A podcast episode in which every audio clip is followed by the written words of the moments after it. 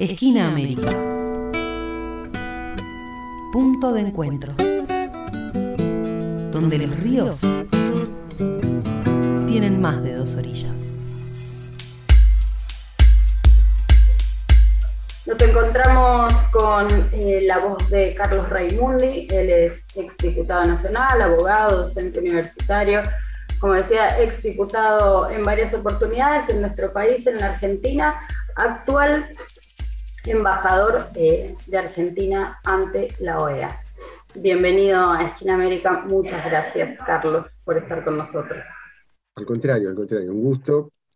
Em, y sobre todo comunicarme a través de la querida Universidad de Lanús, que tanto bien le está haciendo desde hace tantos años a la, a la educación, a la educación popular y a la descolonización de las cabezas, ¿no? que es tan, tan importante, porque es el preámbulo a cualquier otra lucha económica o política que, tenemos, que tengamos que dar, es, esta, es quitarnos el corsé mental que tenemos, cultural que tenemos desde hace tantos siglos y décadas instalado, así que el papel que cumplen ustedes me parece fundamental, por eso el, el doble agradecimiento de poder estar con ustedes. No, muchas gracias a vos. Es verdad, digamos, ese, ese es el proyecto educativo que se ha venido concretando desde la creación de nuestra querida universidad, que está cumpliendo 25 años, así que muchas gracias también por, por recordarlo, ¿no? Además yo soy docente de la UNLA, ¿eh? Claro, además que sos docente de la UNLA, sí, así es. En Derechos Humanos y Justicia, ¿verdad? Así es, así es, con Magalí Gómez, que, la verdad que es una campeona también de cómo lleva adelante la, cursada nuestra. Así que un, gusto muy grande. Bueno, aprovechamos y le, mandamos un saludo a Maga, gran compañera de Esquina América y del Centro Ugarte. Y bueno, después de, esta pequeña introducción y sin mucho más preámbulo, digamos, por la calidad, bueno, de, tu rol, por, por, la tarea que venís desarrollando, pero además en términos de análisis general político, te queríamos preguntar cómo evalúas el desarrollo de la Cumbre de las Américas, que se ha desarrollado hace apenas algunos días ahí por Los Ángeles, bueno, y el papel de nuestro gobierno, del gobierno argentino, en calidad de representación de la CELAC. Bueno, mira, la, la cumbre primer lugar, la cumbre es, una, es un evento que se viene desarrollando desde la década de los años 90. No quiero entrar en demasiados detalles, pero una cumbre similar fue la que tuvo lugar en Mar del Plata en noviembre de 2005, cuando desde ese célebre liderazgo tripartito, digamos, de Hugo Chávez, Lula y Néstor Kirchner, se logró rechazar la propuesta del ALCA, del Área de Libre Comercio para las Américas, porque si nos hubiéramos unido al esquema económico y financiero que proponía Estados Unidos en ese momento bajo la, presidencia de Bush, eh, cuando en el año 2008 se produce la crisis financiera internacional, se hubiera desplomado nuestra economía. Entonces, eso constituyó un, un evento de mm, autonomía de, nuestras, de nuestros países que luego nos permitió profundizar una línea más, popular. Quiere decir que uno no está en contra de las cumbres en sí mismas, sino que depende mucho de los contextos. Ahora, esta cumbre, em, a pesar que, si me permitís, quiero sí decir algo. Eh, yo particularmente, personalmente, esto no es, no es la opinión del Estado argentino, yo aquí estoy como haciendo un análisis con ustedes en mi condición de docente de UNLA y desde mi mirada personal. No estoy representando al, Estado argentino porque tenemos debates pendientes al interior de, del frente de gobierno. Yo personalmente no, no, comparto la idea de que somos, todas las Américas somos una misma cosa. No, no, no lo comparto. No, creo que somos sí una misma cosa todos los países que necesitamos descolonizarnos, que necesitamos emanciparnos. Pero no somos una misma cosa con los grandes centros de poder de donde viene justamente los, mecanismos de, dependencia. Entonces, esa idea de integrarnos de manera vertical con un centro de poder, a mí no me complace en absoluto. A mí no me complace en absoluto. ¿Que compartimos algunos valores? Sí, compartimos algunos valores, derechos humanos, eh, libertades, garantías, eh, el sistema electoral pluripartidista, pero, pero el sistema electoral no, quiere decir que sea la única manera de, construir una democracia. Eh, concretamente, Cuba, que no tiene pluripartidismo a la usanza nuestra, no deja por eso de ser una democracia. Esta es mi opinión personal. Porque allí se vota, se vota, se vota a nivel de las manzanas, de las cuadrículas, de los barrios, de los talleres, de las fracciones de los campesinos, hasta llegar después a las asambleas regionales y provinciales y la Asamblea Nacional. Y te digo la verdad, no, no estoy eh, en conocimiento de que hagan falta tener fortunas de decenas de millones de dólares para ser candidato en Cuba, ¿eh?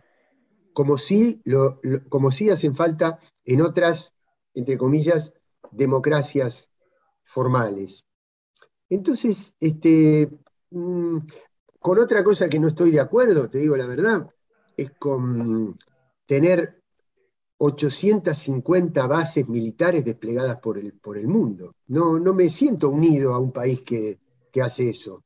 No me siento parte de un hemisferio, parte de una escala de valores compartidos. No me siento parte de un sistema que le da libertad a su población civil para tener armas. No, no, no, no estoy de acuerdo. No me siento parte de lo mismo. Por eso eso de creer que las Américas es una sola cosa, yo particularmente no la comparto. Pero las cumbres están y ahí estamos. Se las puede usar para decirle que no al ALCA o se las puede usar para profundizar la dependencia. ¿Qué pasó en esta cumbre? En esta cumbre el contexto mundial es delicado, es muy particular. Hay un proceso histórico irreversible, a mi modo de ver, que es una pérdida de hegemonía del, eje atlántico, noratlántico, van perdiendo, se van perdiendo zonas de influencia, se van perdiendo acuerdos comerciales, se van perdiendo liderazgo en grandes tecnologías, en nuevos materiales, en una cantidad de cosas, en, el registro de derechos de propiedad intelectual. Y eso va deteriorando la economía y va haciendo que las instituciones financieras que se estructuraron para sostener ese sistema que va perdiendo peso, empiecen a convivir con otro tipo de instituciones, como la zona y la ruta de la, franja y la, y la, ruta de la seda, como el Banco de Inversión en Infraestructura de Asia, como los BRICS, es decir, nuevas instituciones. Eh, entonces, frente a esa pérdida de hegemonía a nivel mundial, que en el año 2021 se vio reforzada por la necesidad que tuvo Estados Unidos de retirarse de Afganistán, por ejemplo, en lo que fue interpretado como un tremendo fracaso geopolítico, porque ahí las potencias que estabilizan el Asia son otras y no los Estados Unidos. Entonces, Estados Unidos, ¿qué necesitaba? Dice, estoy perdiendo prestigio a nivel mundial, necesito mostrar alineamiento en mi área de influencia más directa, que son las Américas. Patio trasero le llaman al mismo. Entonces se trataba de reeditar el clásico y viejo panamericanismo, la doctrina Monroe. Es decir, Estados Unidos marca el sendero y el resto de América obedece y sigue ese mismo camino. Bueno, ese principio con el que estaba prevista la cumbre originalmente, se vio completamente deteriorado, dañado.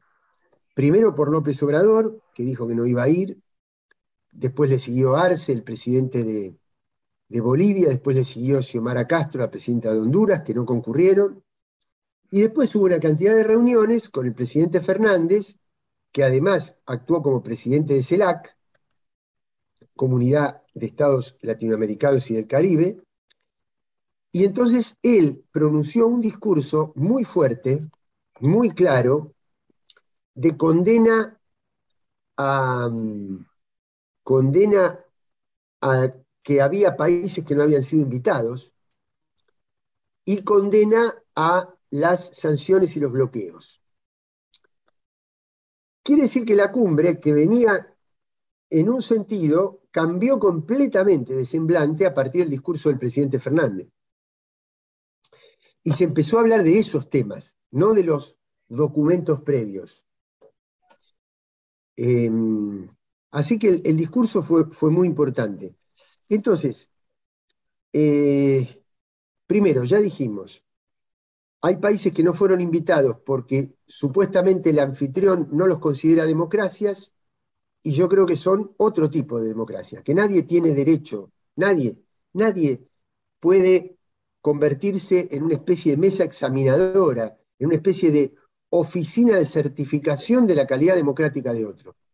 Nadie puede tirar la primera piedra. Em, cada país construye su, su sistema político como puede, y de acuerdo con sus raíces, con sus tradiciones, con su cultura, con su historia, etc. Y lo otro, condenar mucho los bloqueos, porque si hay un país que vos le impedís gozar de, la riqueza petrolera, por ejemplo, le, impedís comerciar con el mundo, obviamente eso después va a deteriorar las condiciones de vida. Deteriora las condiciones de vida, hay una situación social delicada, se la tilda de crisis humanitaria entonces después se dice, si hay crisis humanitaria tenemos que intervenir desde el exterior.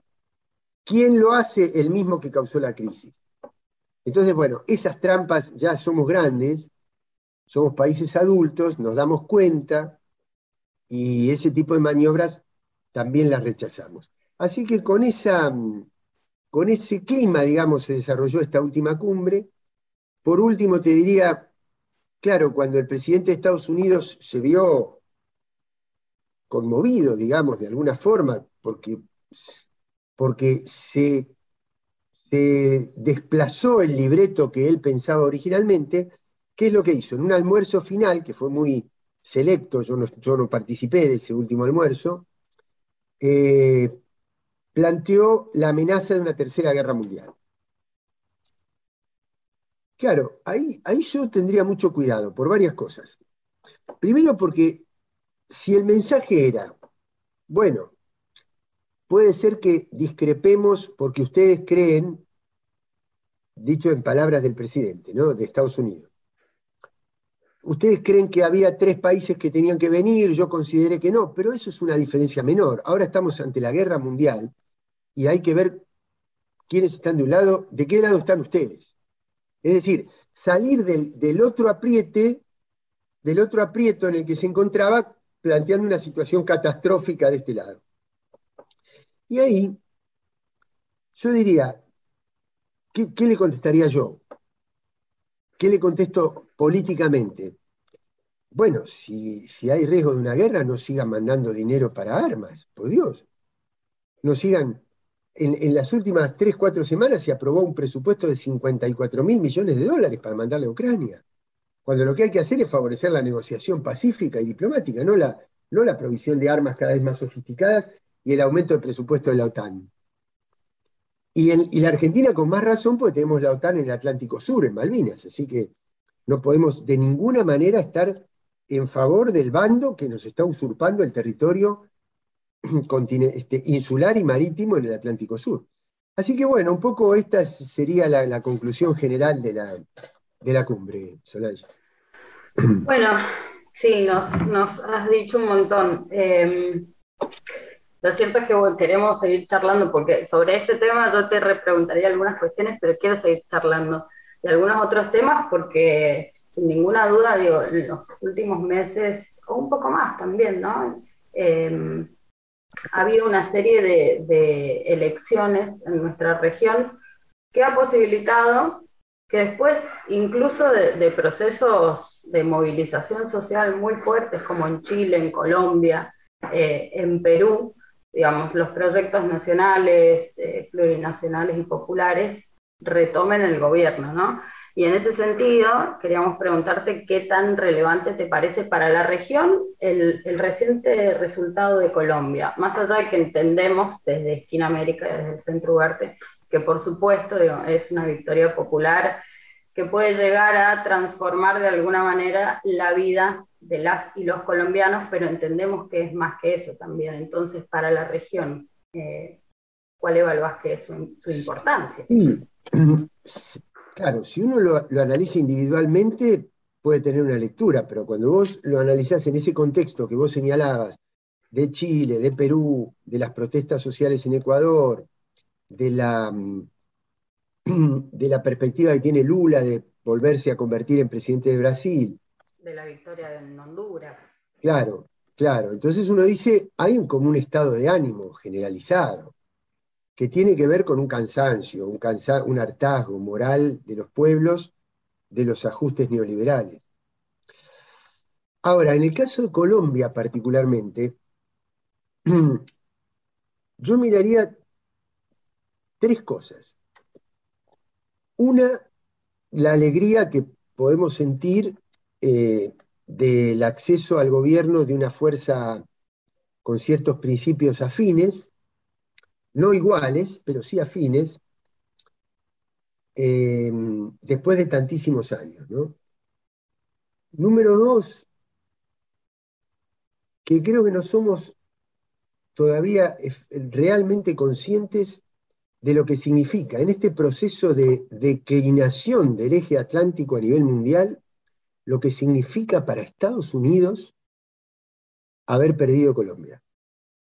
Ocho bases militares, el esquema de la DEA, el Plan Colombia, el control de la sociedad, el control de los, de los grupos económicos, eh, la presencia de sectores paramilitares, una cantidad de factores muy fuertes.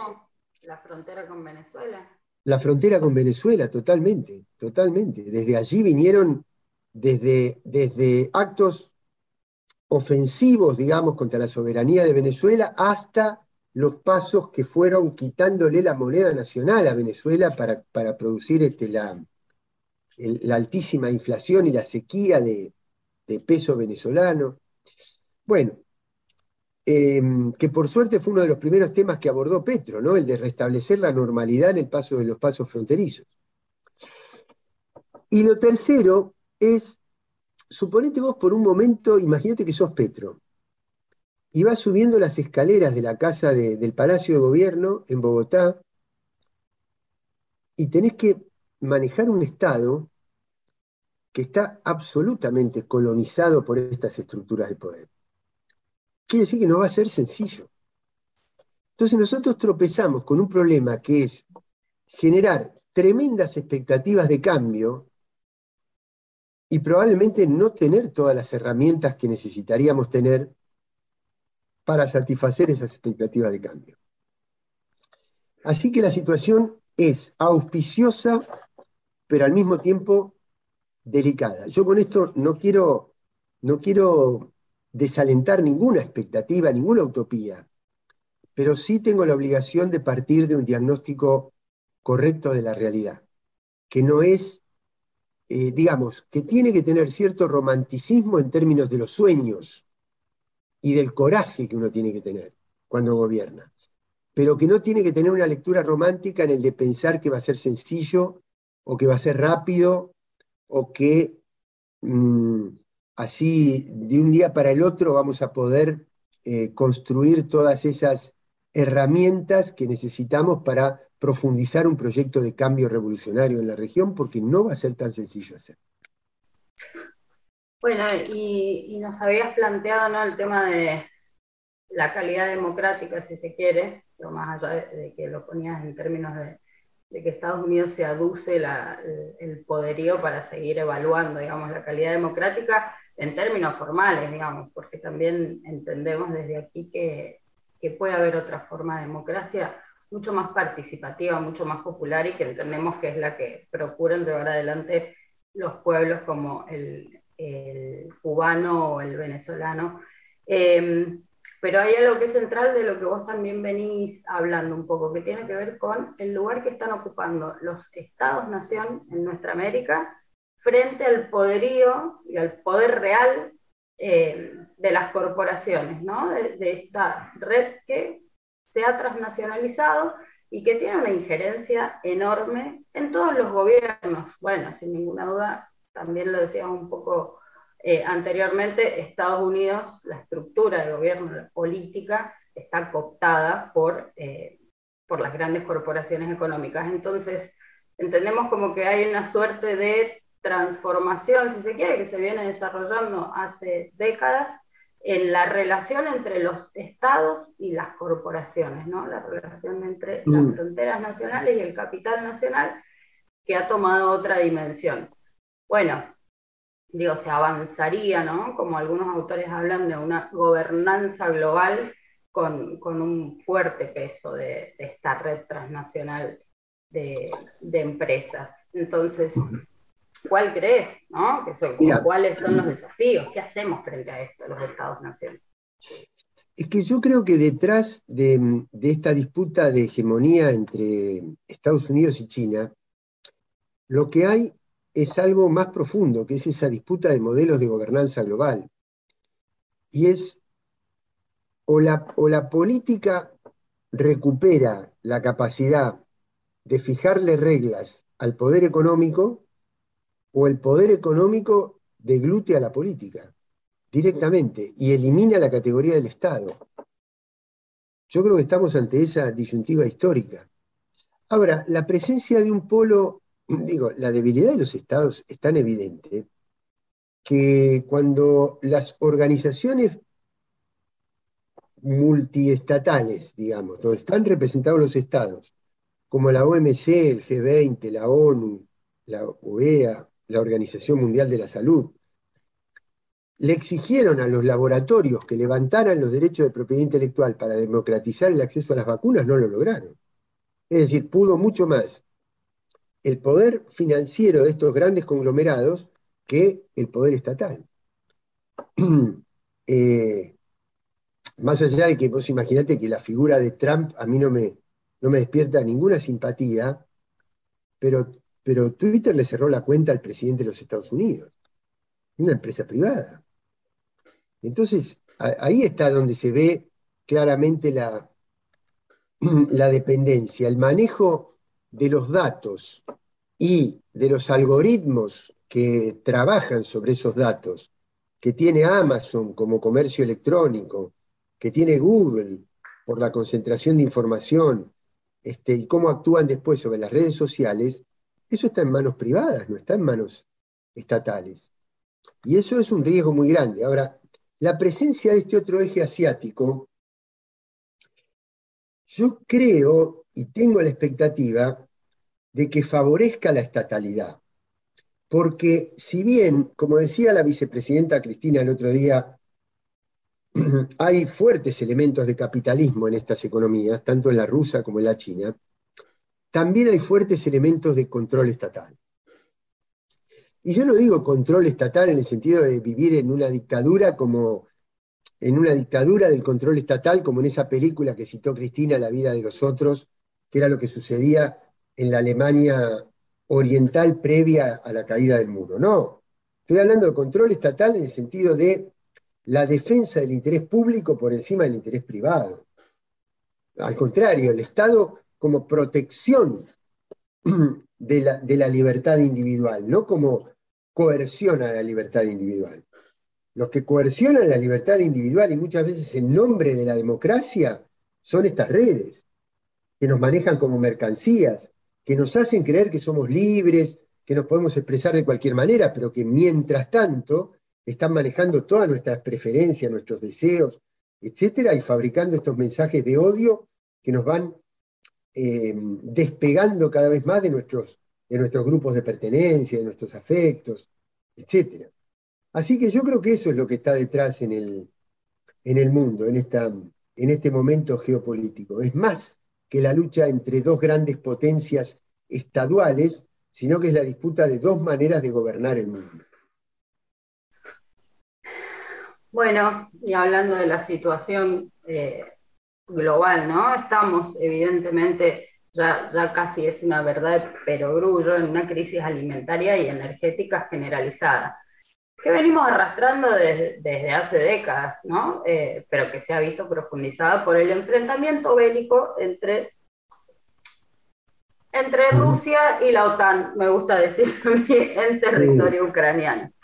Eh, lo cierto es que, bueno, frente a esta realidad, nuestra región cuenta con una riqueza invaluable de recursos eh, alimentarios y energéticos. Entonces, ¿cuáles crees que podrían ser los mecanismos regionales para aprovechar esta coyuntura? Digo, y y cuáles son los desafíos, porque un poco también esto me lleva a pensar, bueno, puede que tengamos toda esta riqueza, pero lo cierto es que la pregunta es en manos de quiénes, de Tal cual, tal cual. Bueno, lo que pasa con, con las intervenciones tuyas, a mí me queda poco por, por agregar. Ay, perdón. No, no al contrario, al contrario, al contrario, te lo digo como un, como un elogio en el sentido de que vos lo decís casi todo. Mira, Em, en, el proceso que va de la Primera Guerra Mundial, el, el periodo de entreguerras y la Segunda Guerra Mundial del siglo XX,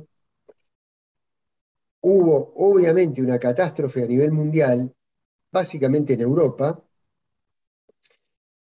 pero hubo un, saldo residual para nuestras economías que fue el proceso de industrialización y de sustitución de importaciones. Y nosotros en este momento, con la altísima inflación que se disparó a partir del... ya venía con antelación, ¿no? pero se agudizó por el conflicto bélico, uno dice, pero claro, pero si América, y la Argentina en particular, es tan rica y tan abundante en energía y en alimentos, debería constituir un beneficio para nuestros pueblos que los precios de eso que nosotros exportamos y tenemos en, abundancia eh, estén por las nubes. Entonces tendría que ser auspicioso para nuestros pueblos y sin embargo nuestros pueblos sufren. Entonces uno dice, pero, pero ¿cómo? Y claro, porque el problema no es el precio internacional, el problema es la apropiación de la renta. Es quien se queda con la ganancia de eso. Eh, entonces lo que tenemos que hacer es romper esas cadenas de, conexión con el, sistema financiero globalizado, que es el que se queda con toda la ganancia. Es decir, autonomizar nuestras políticas de las políticas de los grandes conglomerados financieros. Y además, como buena parte del incremento de los precios es porque la oferta de esos productos está cartelizada, lo que tenemos que hacer nosotros es concentrar también la, demanda. Es decir, la demanda de medicamentos, la demanda de alimentos, la demanda de fertilizantes. Si vos la haces en nombre de una economía como la de Uruguay, que tiene 3 millones de habitantes, es una cosa, y si la haces en nombre de casi 400 millones de habitantes que tiene América del Sur, los precios caerían completamente. Entonces uno se pregunta, ¿pero por qué los monopolios privados están unidos y los estados latinoamericanos no estamos unidos para dar una respuesta única también. Y bueno, son los grandes desafíos, de, a eso es lo que yo llamo coraje político, mirada estratégica, em, temperamento, em, ¿no? Que es lo que, Cristina decía el otro día en el último discurso, em, no pensar en la correlación de fuerzas como limitante, sino si, sabemos que no tenemos la fuerza suficiente, hacer lo que corresponde para conseguirla, esa fuerza, eh, y liderar un proceso, un proceso de integración, que yo creo que, que de alguna manera implicaría una especie de reactualización, de resignificación de la, de la tercera posición histórica en la política exterior argentina, sabiendo que el contexto es distinto de hace 70 años cuando fue formulada que ahora, pero manteniendo el espíritu central, que es el de que es imprescindible la integración y en el que es imprescindible el no alineamiento y las decisiones autónomas, para no quedar prisioneros de la potencia que tienen los dos bloques en pugna. Eh, yo creo que la ampliación de los BRICS podría ser una de las alternativas, eh, pero básicamente la integración de América del Sur y, y tomando en cuenta que México probablemente mantenga un gobierno con mirada latinoamericana, no con mirada norteamericana, sino con mirada latinoamericana, sumar también a México y, uniendo ese polo de México con América del Sur, todo el istmo de América Central y Caribe, tenemos una potencialidad extraordinaria. Lo que hace falta es la intervención de la política en términos proactivos para concretar, para materializar esas posibilidades. Lo escribís, ah, traes a, México y a mí se me hace una sonrisa porque también no uno piensa necesariamente en esa escala y en este momento de oportunidad, bueno, con todos los desafíos que se plantean, pero también mencionabas el poderío de estas empresas tecnológicas y de cómo van construyendo el sentido común a través de sus múltiples plataformas a las que la pandemia nos ha llevado como abruptamente, más allá de que también ya las veníamos eh, utilizando, bueno, como humanidad hemos empezado a, vivir y, a desarrollar gran parte de nuestras actividades cotidianas, de todo tipo, en estas plataformas, en este mundo virtual. Eh, bueno, y mencionabas esto, ¿no? Su, su poder de no solo construir sentido común, sino de eh, abrir o cerrar voces, si se quiere.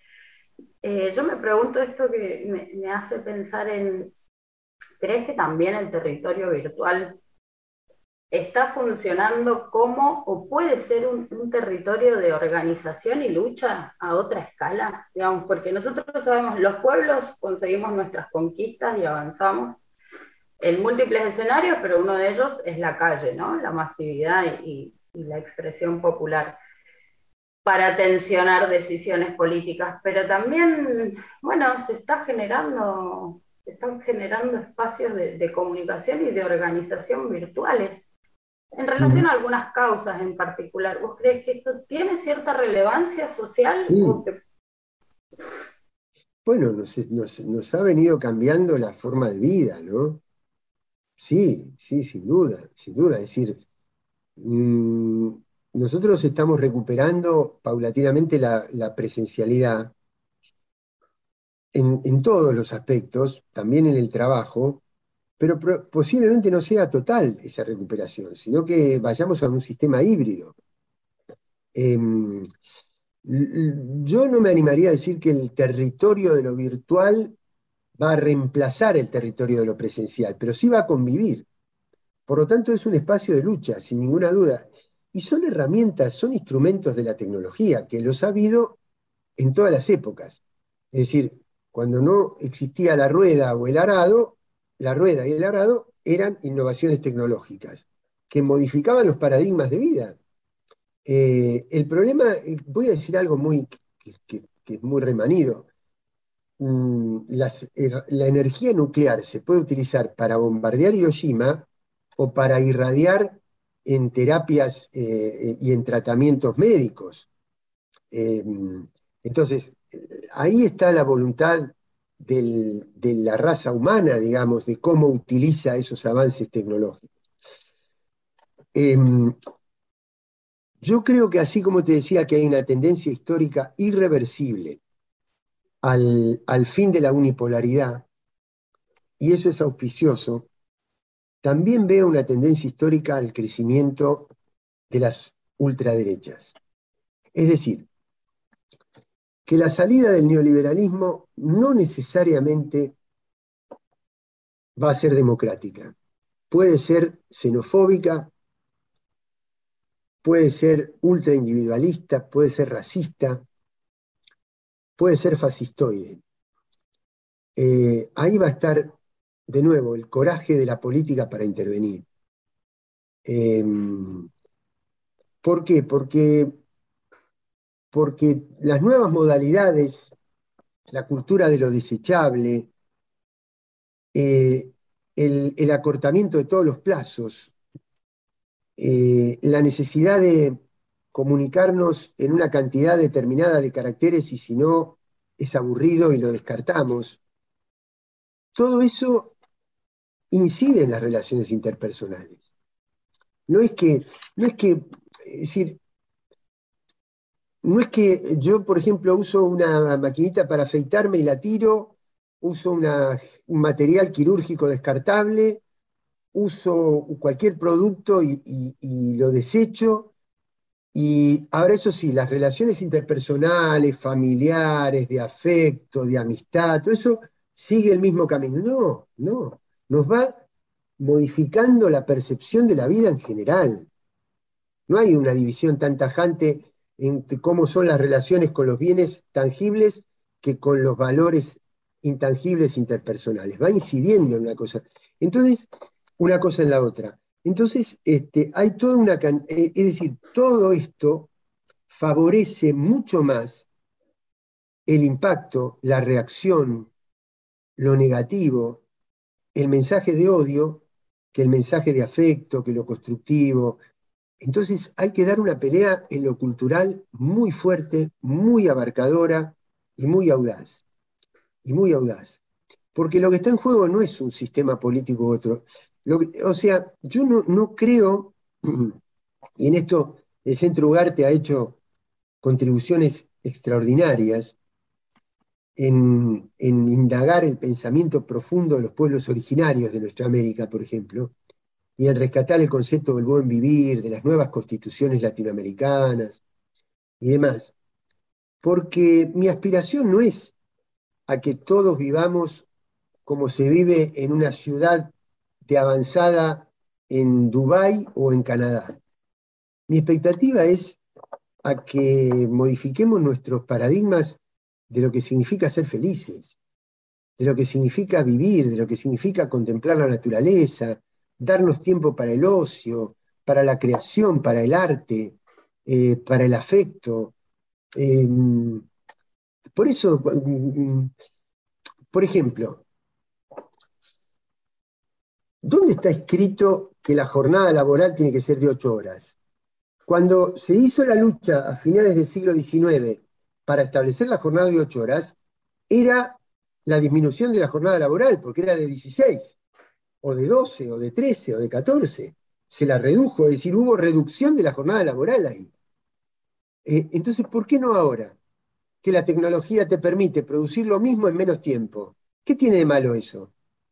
¿Qué tiene de malo? Al contrario, me da más tiempo para estar con mis hijos, con mis hijas, con, mi familia, con mis afectos, para estar tirado en un parque. ¿Por qué es malo eso? ¿Por qué? Porque es malo desde la perspectiva de del frenesí de la acumulación de ganancia financiera, que ha generado dos grandes cataclismos. Una concentración de riqueza en fortunas que no alcanza la vida para gastarse, cosa que es irracional, es ridículo, pero, no, pero aún así parece más importante la persona que logró eso que la persona que está diciendo esto que estamos hablando. Y lo otro, el, otro punto límite es el cataclismo a nivel ambiental. Entonces, digo, ¿cuál es el mérito de ese sistema? Si nos ha llevado a una catástrofe atrás de la otra, nos ha llevado a tener un una parte del mundo sobreexplotada y otra parte del mundo sin trabajo, una parte del mundo con hambre y la otra parte del mundo con sobrepeso. ¿Cuál es el mérito de este sistema? Entonces, tanto cuesta ver que tenemos que cambiar de paradigmas. Por eso, la pandemia, que fue un hecho tan inédito, tan desconocido, tan global, que no tenía antecedentes, no los tiene,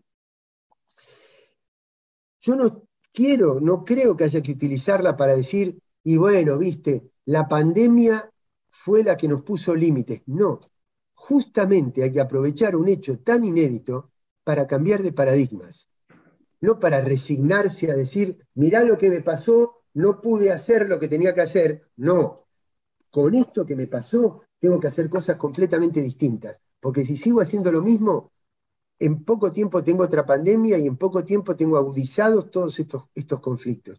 Por eso, la utilización del espacio virtual, eh, que, es, que no lo podemos detener, eh, tiene que ser en función de estos nuevos valores éticos y lógicos para hacernos una composición de la vida en general, no únicamente utilizarlos en términos eh, materiales. Muchas gracias, Carlos. Estamos ante una oportunidad histórica. Eso nos trae un montón de problemas, un montón de desafíos, pero también los pueblos del mundo, los pueblos decididos a ser libres y a vivir dignamente. Eh, tenemos varios ejemplos. Bueno, eso es lo que, esos desafíos son los que alimentan la pasión por vivir y por convivir. y por convivir y por vivir eh, humanamente, hasta que sea humana la humanidad.